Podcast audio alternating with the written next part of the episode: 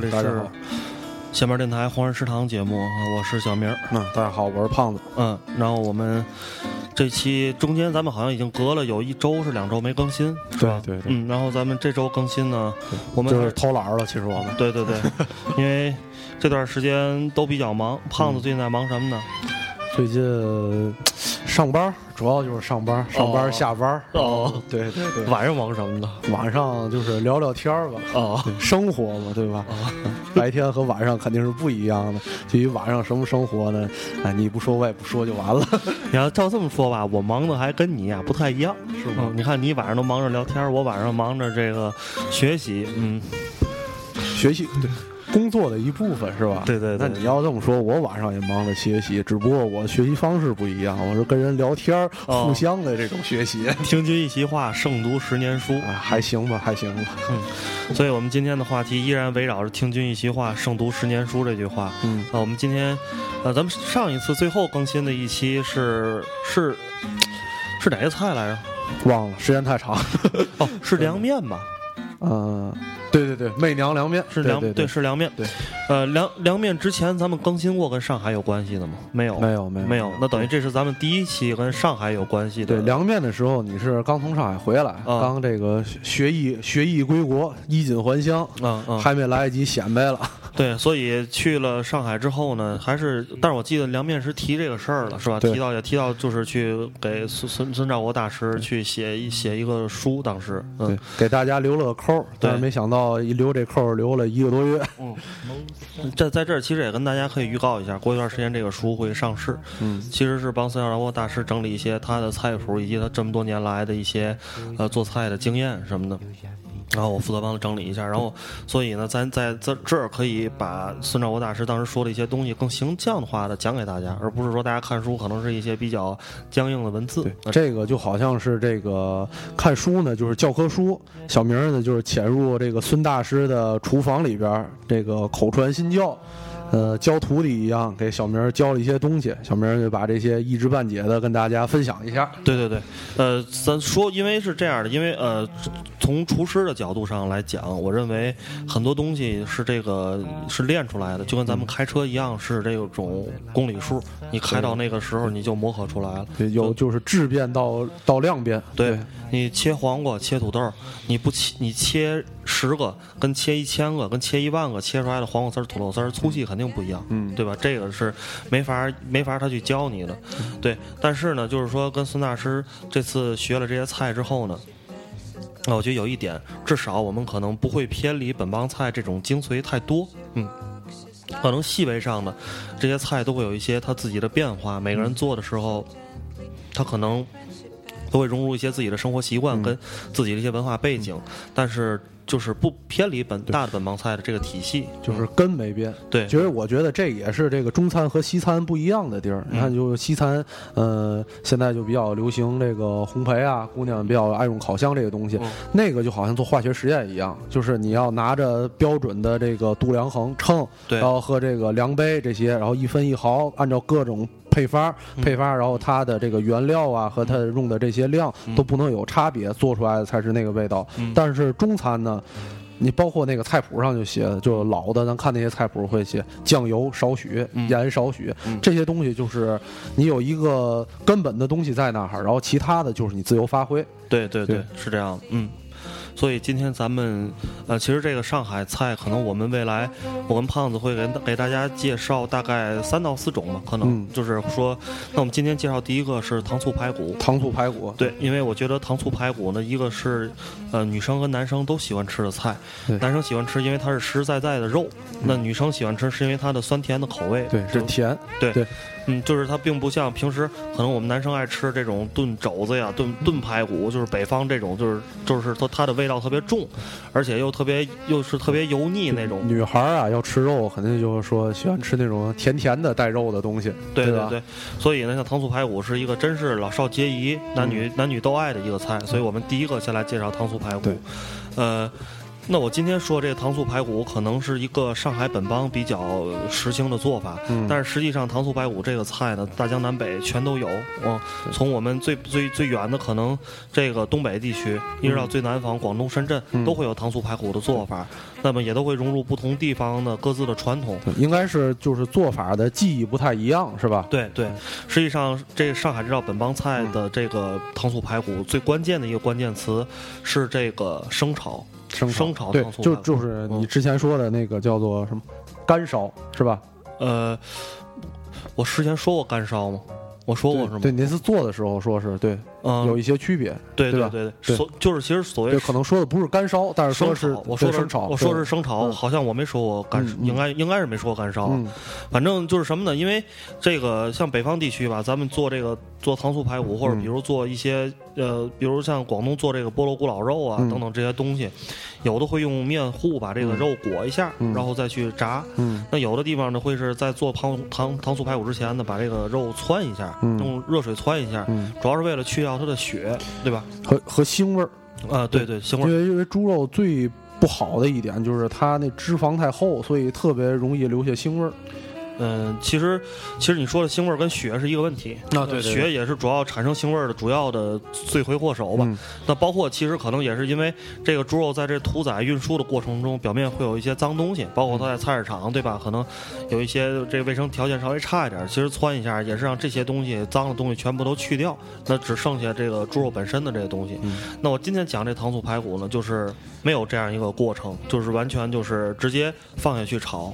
嗯，我接着，我先先先先先说说，先对咱说说嗯呃，不，咱咱我觉得咱们后说怎么做，嗯咱们先说说这些原原材料的一些一些故事。一些故事。对对，因为嗯，你行，那我咱一点点说。对你对你你先说。对，因为这个在这准备节目的时候啊，就是帮关于糖醋开始，咱说就是给大家讲一下这个关于糖各各地方用这这两个做菜的基本的原料都是不同的方法。对，但是我查了一下这个基本的历史，突然发现一个 特别牛逼的东西，嗯这个糖的东西特别特别就历史特别久远。嗯从西周开始就有计划，就就有这个记录，而且就是中国和印度两大文明古国也是是制糖历史最久远的两个国家。然后同时呢，中国在这个制糖制糖业这个技术发展的过程当中呢，呃，到了唐朝传到这个外邦，同时有新的这个南方的那种新的蔗糖技术传到中国来，嗯。本身是一个文化的一个传承。嗯。这个方面，我查到一个特别重要的文献，就是这个国学大师季羡林老先生嗯。有一本书叫做《唐史》，嗯。就是唐就是咱们吃的这个唐，嗯。呃，历史的史，嗯。呃，特别重要的一部就是以这个唐为线索记载的这个中国的文化和这个呃政治文明嗯传播的这整个一个过程的一本书。嗯嗯然后就是这书我还没看，哦 就是先给大家推荐一下。哦，就是对我操，我以为你你能，我以为你后边打算用两三句话把这个季羡林大师这个书给概概括出来。咱这个都是帮大家抛砖引玉嘛，这家里的书都是买的比看的多。对嗯，所以那个大家可以查一下。嗯，嗯，醋你还说吗？你要不说我就说。那你说吧。啊，其实醋呢是这样的，呃，大家可能知道，就是比较熟悉的话，应该知道醋实际上是酒的前一步嗯，啊，对吧？对对对，醋的时间长了就是酒，就是最早那个黄酒什么的，它嗯。可能就是因为，当然这这个详细的详细的发酵过程我们不懂啊，嗯。但是我就知道这个可能醋它放的时间再久一点，它就能变成酒，嗯。因为大家如果喝醋的话，也能尝到这醋里面有这个酒味儿。跟那个南方的这个黄酒味道更接近，可能跟咱这个北方的这白酒差的有点多，但是和黄酒的味道特别相近，我觉得。对，因为那个白酒是蒸馏出来的，嗯。黄酒是直接酿造的，嗯。这是一个一个本质性的一个区别。嗯所以呢，就是我跟孙大师在在跟我说讲这道菜的时候，他嗯主要说了说这个醋的问题。嗯这个也是之前那个胖子在做菜时碰到一个问题。嗯当时我还跟胖子抬了杠，我说这个镇江醋嗯全国都一个味儿。嗯后来发现确实不是这样。嗯，对，对，是这是什么问题呢？实际上就是说，这个酿醋和酿酒其实也是一个道理。嗯一方的水土酿出来的醋就是不一样的，嗯就是因为水不一样，嗯可能粮食你其他那些发酵的东西可能都差不多，嗯嗯。那你你甚至你粮食可以从南方运过来，嗯。对吧？你比如说镇江，嗯。他比如说在北方，比如山东或在天津附近，他建了一个厂，他想做这个镇江醋，嗯。他粮食原材料甚至工人都可以直接从那边过来，但是水你不能运，对吧？水你肯定得用当地的水，对，所以当地的水酿出来的醋的味道是不一样。所以就是有有一句话说，这个可能咱们中国有多少种白酒，就有多少种醋，因为每个地方的酿出来的白酒跟每个地方就酿出来的水和还还有这个空气，对。对发酵过程当中这个空气也是不一样的对，还是这个一方水土养一方人，对对对，所有所以所有地方的姑娘也是不一样的，其实，哎呀，咱接着说醋，嗯，然后接着这个。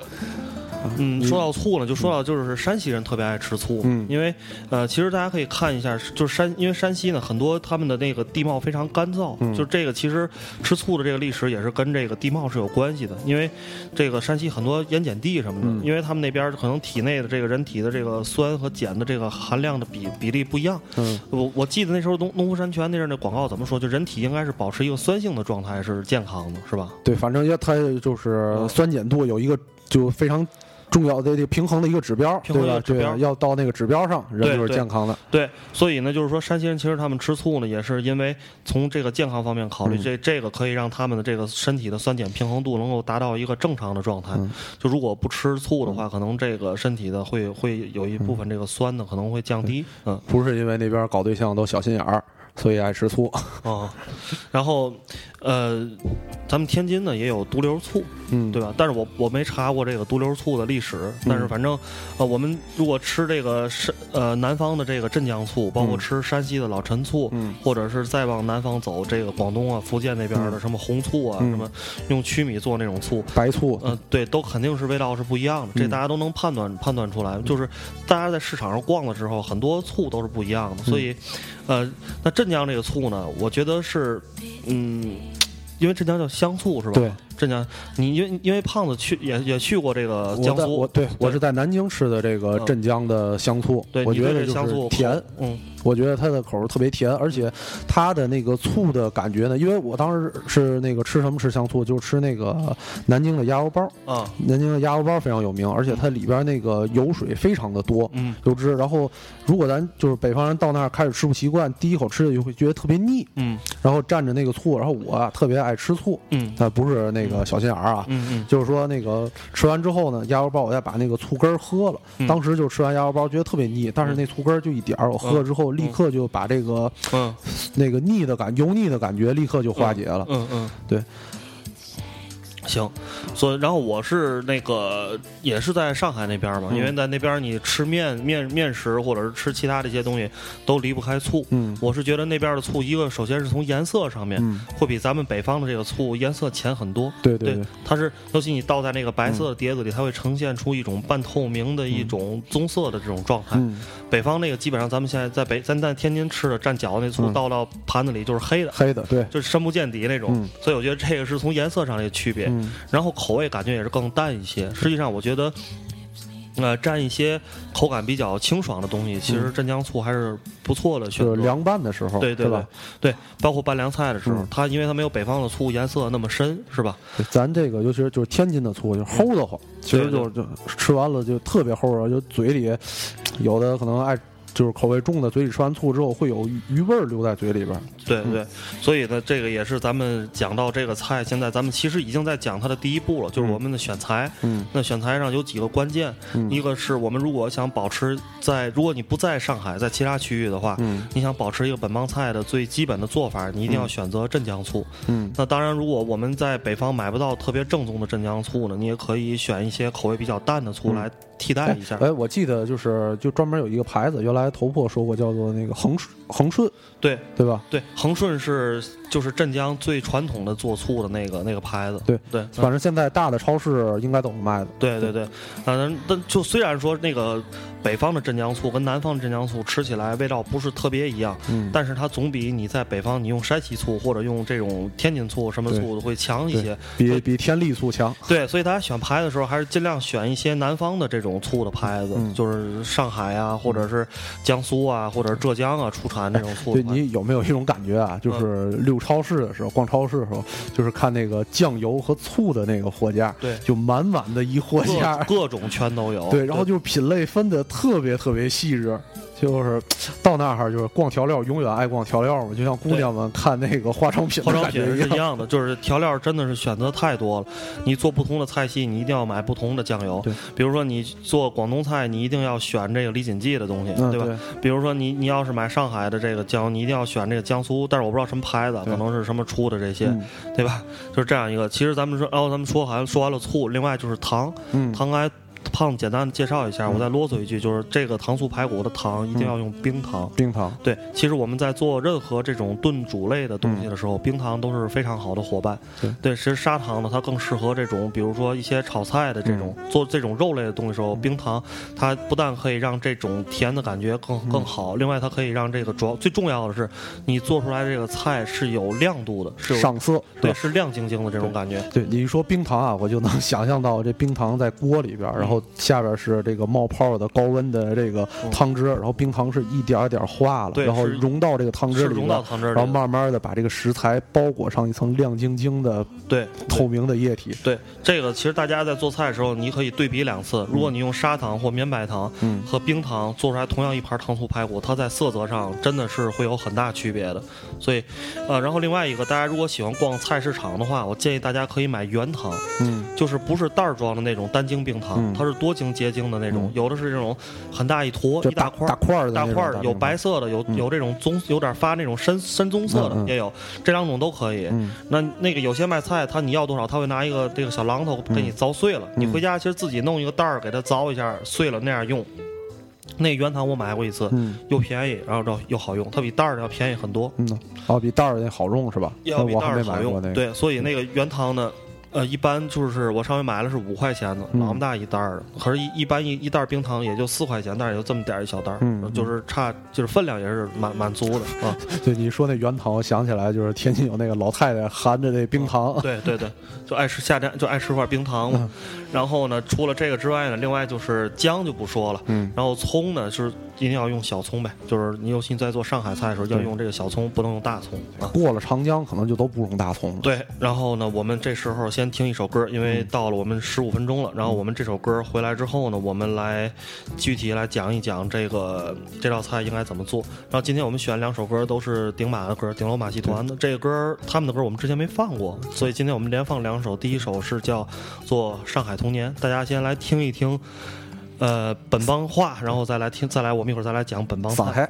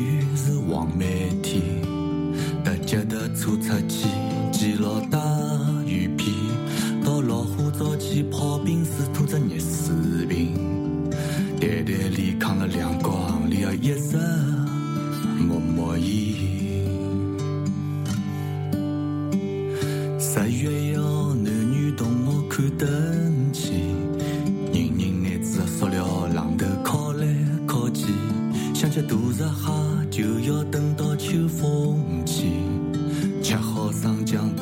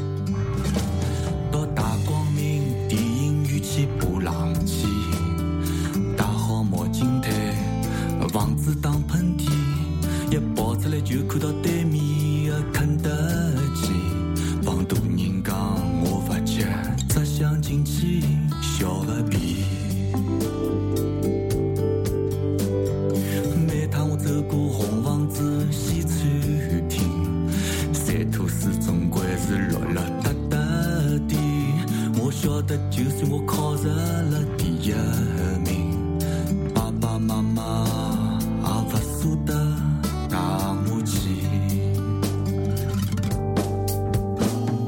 七十二家房客住了一幢房子里，夜里听到怪声音是钉子间小夫妻。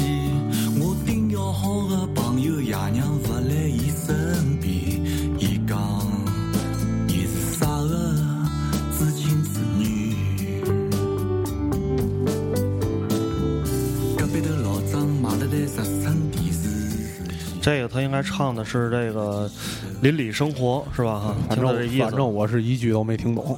我听什么隔有什么隔壁老张什么类似有有这么一句好像是。对，就说这个，咱就说这个方言歌曲啊啊，你像顶马，咱们知道它就是上海的，就是有上海特色，就可以说是上海的代表乐团，嗯咱们知道，然后可以，哎，觉得他肯定说的就是上海话，对对吧？你像就像那个那阵五条人，嗯你你也听过吧？嗯就是咱咱知道只知道他是闽南的，嗯但是他具体说的是不是闽南话，或者是他而而且他是广州乐队，对吧？嗯嗯然后是说广州哪个村落哪个部分的话，其实根本就不知道。对对对，因为因为那些地方它就是隔一个村儿啊，隔隔上一百公里，就是口音就会有不同的好像变化。好像没有一百公里，啊好像就我听人说，就是村东头和村西头的话都不是特别一样，啊就这么夸张。广东和福建还好一点这种情况最多见是在浙江，就温州、温州啊、嗯台州啊那边，那边是最就是隔的最近的变化就会特别大。浙江的口音对，而且就是说话的，就情绪也都完全不一样。你你还你你还记得咱们就是那个厦门的那朋友，那守望守望大叔，嗯对吧？守望大叔和他那个和他弟弟二叔两个人就是嗯说话的时候，有时候他们就说那个当时住在那儿嘛，他们两个人就说有人说方言，然后就对对对对。情绪特别紧张，你嗯觉得他们两个就吵架了一样，但是你完全听不懂。嗯然后一会儿平静下来，就是回头问一下你们干嘛？他说没事儿，我们就问晚上就说晚上吃什么事儿，就是哦感觉这个语境和人的这个表达的语言的方式特别不同。对，但是也有可能他们俩其实就是在吵架，但是没不愿愿意告诉告诉我，因为后来我去时，他们俩有一天也是在吵，也是在吵一点一些什么事儿。我觉得他们俩就是在吵架，而且对，而且那个中间的时候还那个就是单独他们两个人说，就其他人不在的时候他们俩人说，就是这种。呃，然后咱其实他们要如果南方的人到天津，有时候听天津人说话，俩大哥在马路边儿，你这操，嗯实际俩人就是商量一下这个就是下棋或怎么着回事儿，但是你觉得俩你这不行，你对这路不对，你这对吧？但是就你听着就跟要吵起来一样那感觉。呃，咱还说回来啊，说说说那个排骨接着说吃，对，然后排骨呢，排骨的选择是这样，就是这个糖醋小排嘛，既然是小排，一定要选那个肋排。嗯现在那个我那天在在市场上我问了一下，我那天去买猪蹄儿，嗯然后我就问那个卖猪肉的这个那个大姐，我问她嗯我现在这猪肉什么最贵？嗯，就是小排是最贵的，就是肋排。你细排对细排一般他们都拿那个保鲜膜包上，嗯搁在那冰箱里，嗯就是你来了你要它才给你拿出来之后给你给你拉。嗯除了那之外就是猪蹄儿贵，然后剩下的再往下可能是肘子，嗯然后也不剩下可能是什么，然后五花肉，再往下五花肉，然后剩下就是那些精瘦啊、精肥那些，就是相对比较便宜的猪肉。哦，嗯，现在我不知道别的地儿，天津的猪蹄是十三块五一斤，小排是十八一斤，基本上。哎，我就我就知道五花肉现在可能带皮的是带皮十块，不带皮的十二，应该啊差不多这价。对对对因为我比较爱吃五花肉。啊啊，所以呢，就是尤其姑娘就打算要是给男朋友露一手，做这菜是一定要买小排，而且我提醒第一次买买这个东西的姑娘，一定要让那个菜商把那个小排给你剁成小块儿。他问你剁多大块儿，你就说我做糖醋排骨越小越好。一般一般，如果你赶上一个男的卖猪肉，他会给你剁的很精细。哎，对，现在哎，对，咱说话说回来啊，就现在这个菜市场的服务现在非常到位了，把你这个想做什么都能给你解决了。对对对，就包括这个鱼嗯是一方面，就鱼肯定给你拾到特别干净，对对吧嗯？然后包括这个肉，你想做什么，你告诉我做什么菜，它就能给你切成什么样儿。对，就是肉切片儿、切丝儿什么，他都能给你切。所以尤其现在咱们好多人想下厨房，但是因为咱们工作太忙了，年轻人你没有那么多时间的去，呃，去去做这些东西，所以你就为了节省时间，你到菜市场很多事情他都能帮你处理。所以大家可以多跟那个菜市场的这些工作人员跟小商贩多聊聊天儿，这样其实有助于大家，也能助于大家提高厨艺，因为你会了解更多的知识，对对吧？呃，然后我们接着说这个做法，其实做法其实非常简单。首先呢，就是姜，要姜是一整一整块儿，但是不不用太大块儿，我们就是可能跟拇指比拇指稍微大一点儿这么一块儿就可以了。但是记住一定要拿刀背把那个姜拍松了，拍松了之后，然后再入锅，嗯，就不拍碎，但是拍松，拍松就让它姜汁儿出来，就是姜汁儿出来，就为了爆香那个姜汁儿嘛。然后就是小葱，给它切成大概呃三厘米的一个二到三厘米的一个小节儿一，指肚，对对一个节儿，然后把这两个东西同时放到锅里，嗯入入锅炝爆香。但是入锅的时候一定要，因为一定要注意一个问题啊，这个其实是很多大家平时在做菜的时候可能不太注意的一个事儿啊，就是一定要把锅烧红了。嗯烧到冒烟，就是里边先不用搁油啊，直接把那个锅空的一口锅搁在火上烧。嗯大概啊，我一般贼着这时间啊，你用中高火，一般要烧将近一分钟到两分钟的时间，就是让锅整个。你用你用手离锅大概有四有有那么呃怎么说呢？这是多少？七八厘米的时候，手得离哎离锅有有一点距离，对吧？然后你去猫那个锅，能猫到能感觉到它的热，而且它烧到红的时候，它会它锅会腾起一些一些青烟，嗯，然后这个时候热锅下凉油，哎，等等会儿，咱先说这个下这个热锅，锅要烧的这么红，嗯这个就是你从孙大师那儿学过来的东西，对吧？嗯嗯。因为之前你说咱做饭的时候啊，这锅我是不敢烧那么红，嗯。对，因为我怕，因为因为我没之前啊不知道这个理论，嗯而也没试过，就我觉得烧的特别红，你油再一下去之后，那个东西啊，炒东西特东西容易糊，嗯，对吧？嗯，但其实其实这样，因为因为这个是其实是饭馆很多的这餐厅的用法，因为那样、那样炒出来的东西吧，因为饭馆都没有人用不粘锅，餐厅是肯定不用不粘锅。肯定不会，肯定是纯铁锅餐。厅是纯铁锅，嗯但是呢，他们怎么解决很多东西，尤其肉什么粘锅的问题？实际上，把锅烧到那种程度红的话，是不会粘锅的。那大家可以这样试一下，嗯什么东西都不会粘的，基本上。你烧红之后，那个怎么叫合格了？你可以试一下，锅烧红了之后，油一下锅就开始冒烟，就开始冒冒冒泡，然后就就开始冒滚油。呃，不是冒泡，是嗯冒烟，嗯就是嗯油在和锅接触到的那一瞬间，那有少量的油就会马上被那个非常热的锅给蒸发掉蒸发掉，油一蒸发就变成烟嘛，就变成白烟，对吧？嗯就一碰触着烟，这时候这个锅就烧的合格了。嗯油这样呃热锅凉油下锅之后，嗯呃这个油大概在锅里停留几秒，几十呃十几秒、嗯就可以下这个姜和这个葱了。嗯然后迅速的翻炒，嗯炒到什么程度呢？你用鼻子闻能闻见葱和姜的香味儿，嗯然后呢，葱和姜别焦了，别糊了，嗯这个就可以了。嗯然后直接把生的排骨，当然我建议大家还是用水洗一下，把它表面的东西洗一下。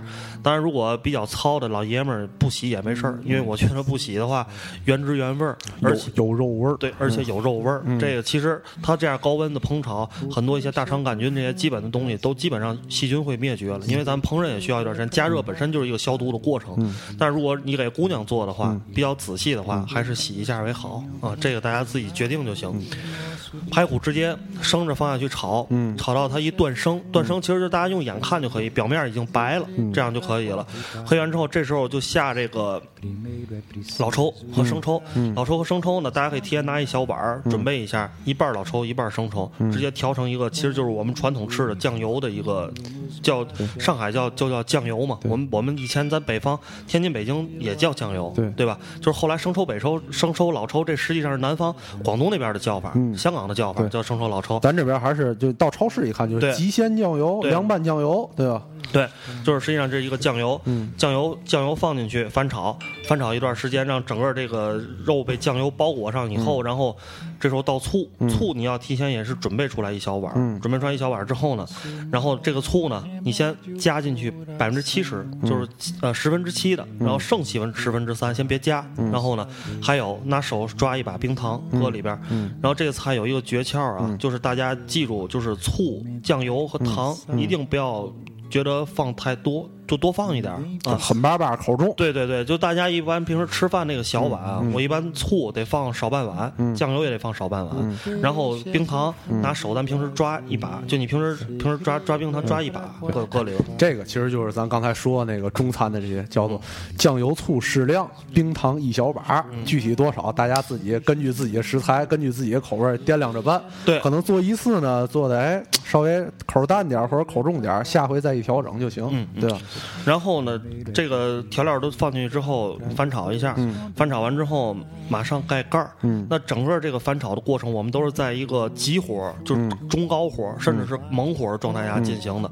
那你会发现，这些酱油、醋等等这些调料入了锅之后，它就开始迅速的冒泡。嗯。那天那个胖子还看这过程了，整个都会就是迅速那个泡就会把整个肉、整个锅都都包裹上，那样一个就是好像平时我们熬糖浆那种感觉，嗯。就会冒很多的气泡那种感觉，然后把它焖上。嗯，焖多少呢？三到五分钟、嗯啊，那个三到五分钟的时候也是就先是不离火，大不离火，大火直接直接焖三到五分钟。嗯。然后呢，这个时候它在这个焖的过程中，嗯。一定要让这个锅整个里边的调料都起泡，嗯。这样就其实就是让酱油跟醋、糖、糖醋这个糖醋汁儿、上海糖醋汁儿，嗯。把这个整个的这个肉就覆盖住了，包裹上。住包裹住了，然后长这样这段这短短的时间就可以形成了这样一个包裹。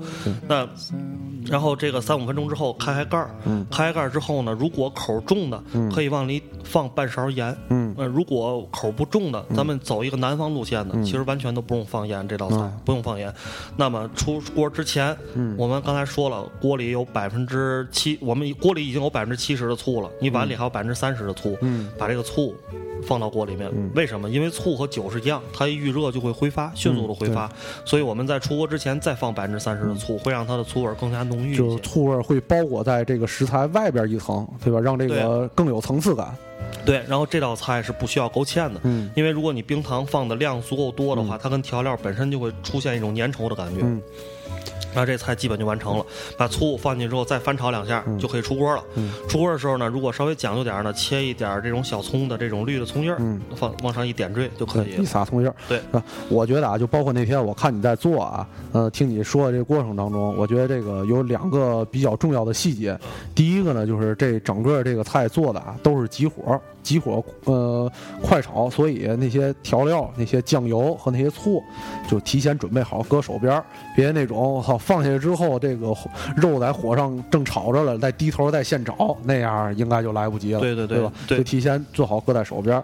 还有一点呢，就是说你说那个盖上盖儿焖三到五分钟，让那个那个肉把这些调料都裹在一起，从这个情况就得多搁，对吧？嗯对对最起码给这个得没过来没一半，对吧？对对你一点儿就一小口搁那个锅底儿，然后那个肉浮在上面，那肯定不行。对对吧然后呢，就就是这个菜的，实际上它的糖醋口，我们为了让它的糖醋口非常重的情况下，就是必须要多搁醋和多搁糖，这样那个大糖醋口、大酸大甜的感觉才能出来。嗯要要不然你这就是说，你吃到这个你这个东西吃到嘴里的时候，嗯它的肉的味道盖过了酸甜的味道，这个菜就失败了。对，对，一定要是酸甜的味道要盖过肉本身的味道，就本身上海本帮菜那酱油味儿，对对对酱油味儿和糖味儿必须得重。特别重，让它嗯本身让让它已经腌过肉的味道，嗯这个菜才是正常，就是正常的一个正常水平的出出品的一个菜。嗯所以大家做的时候，这些一定要就是怎么说呢？注意一下。嗯其实这个菜本身不难，但是只不过是时间是这个菜的一个关键。嗯因为这种 从南到北，凡是这种爆炒类型的菜，就这个菜也属于爆炒类型，因为生炒排骨嘛，它整个都在爆炒中进行的嗯，时间是非常大的敌人，嗯就是它不能快也不能慢，嗯就是正好掌握那时间。实际上，像这些大厨啊，像孙大师他们做菜的时候，我看他们炒菜的时候，真的就是在跟时间赛跑。你像老上海的那个和油爆虾，大家在《舌尖中国》也看到了真的就是跟时间赛跑，就是迅速的入锅出锅，几这个几秒钟，可能几分之几秒，甚至就是有点像那种跑步运动员刘翔他们出成绩那种，几分之十分之一秒都能把，就是口感就会变得完全不一样。这真的就是这这么一个问题。哎，我觉得啊，你现在这说的这个状态，就整个就是，其实说的就是后厨房的这些秘密。对对我感觉你和这孙大师啊，这个这段时间没白学，至少就包括就说这个排骨这一道菜，就让你少学这个五六年的，少学五六年厨房的东西。对，所以希望大家呃，这个孙大师这本书啊，未未来如果出的话，大家可以再上网上搜一下。但是现在应该还没出版，等出版时大家一定可以买一本，因为里边干货确实挺多的，基本上没有乱七八糟的，都是说的比较他这些年做菜的一些积累跟自己的一些经验。嗯，然后这个菜基本上说的就是就差不多了啊，就希望大家可以亲手实践一下啊，算是爆炒菜里边比较好做的一个。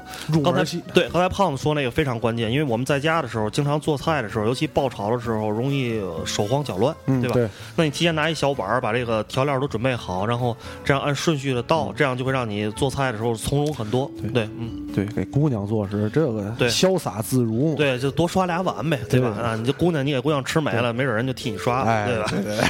对，行了，行，那咱这期节目就差不多了。那然后呢，大家可以期待我们下面会有更多的，在这段时间里面吧，可能近两近两一两个月里面，我们会持续给大家介绍几样本帮菜。啊，也是我其实来在上海旅旅去跟孙大师这个帮他写书的这个过程中学到的几个比较经典的、比较好吃的一些菜。